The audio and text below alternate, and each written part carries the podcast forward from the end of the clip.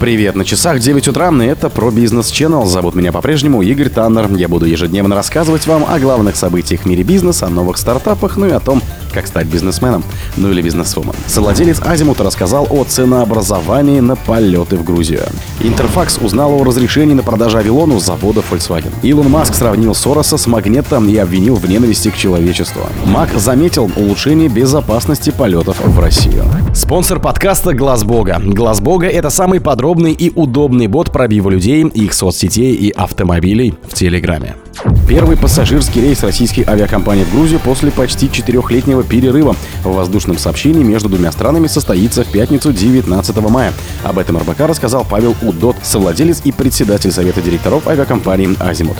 Рейсы между Москвой, аэропорт Внуково и Тбилиси на самолетах «Суперджет» будут выполняться на регулярной основе. Семь раз в неделю туда и обратно до конца октября 2023 года.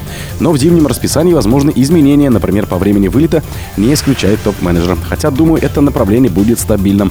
Так ли это станет понятно в течение ближайших двух месяцев. Согласно ноте МИД России, Азимут назначенный перевозчик на линии Москва-Тбилиси, сказал УДОТ. Грузинские власти также предоставили все необходимые разрешения на выполнение программы полетов. Аэропорт Тбилиси, слот и все необходимые договоры на наземное обслуживание самолетов заключены, подчеркнул топ-менеджер. Сейчас минимальная цена на рейсы перевозчика из Москвы в Тбилиси в одну сторону в мае начнется от 17 458 рублей, в июне 20 838 рублей. Указано в системе бронирования Азимута. Стоимость определяется рынком. Это средняя цена билета, который пассажир приобретает на рейсы из Москвы в Грузию через Ереван. Мы ее не повышали, так как на первые рейсы в Тбилиси надо привлечь пассажиров, говорит Удот. Интерфакс узнал о разрешении на продажу Авилону завода Volkswagen. Российские власти согласовали сделку по продаже российских активов немецкого концерна Volkswagen автодилеру Avilon по цене до 125 миллионов евро, сообщил источник Интерфакса. Структуре Авилона одобрили покупку российского представительства Volkswagen ООО Volkswagen Group Rus, а также подконтрольных ему ООО Volkswagen компоненты и сервисы Scania Leasing, Scania Finance и Scania Страхование, уточнил собеседник агентства. По его словам, решение было принято 17 апреля. Для реализации сделки Авилону нужно будет приобретать валюту на внутреннем рынке. Сумма ее покупки будет ограничена лимитом в размере 50 миллионов евро в день, добавил источник со ссылкой на решение регулятора. Представитель Volkswagen отказался от комментариев. В пресс-службе Авилона также отказались от комментариев. У Volkswagen в России находится завод в Калуге мощностью 225 тысяч автомобилей в год. На предприятии производили модели Volkswagen Tiguan и Polo, а также Skoda Rapid. После начала спецоперации работа была приостановлена. В начале марта источники РБК сообщили, что Авилон, один из крупнейших дилерских холдингов в России, стал основным претендентом на покупку калужского завода Volkswagen и сделку согласуют в ближайшее время. Однако вскоре стало известно, что суд арестовал почти все имущество Volkswagen в России из-за иска группы ГАЗ Олега Терепаски.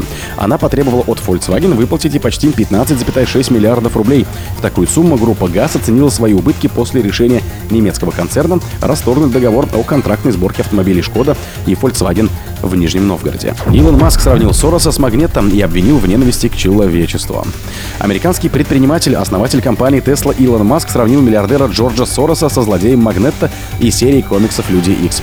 Сорос напоминает мне Магнетто, написал он в Твиттере. На его твит ответил журналист, расследователь и активист Брайан Крассенштейн.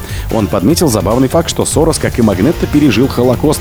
Крассенштейн добавил, что у Сороса благие намерения, однако он подвергался нападкам со стороны несогласных с его политическими убеждениями. Вы предполагаете, что у него благие намерения? Это не так. Он хочет разрушить саму ткань цивилизации. Сорос ненавидит человечество, ответил на это Маск. Магнетто — персонаж-мутант из комиксов Марвел, который обладает способностью генерировать и контролировать магнитные поля.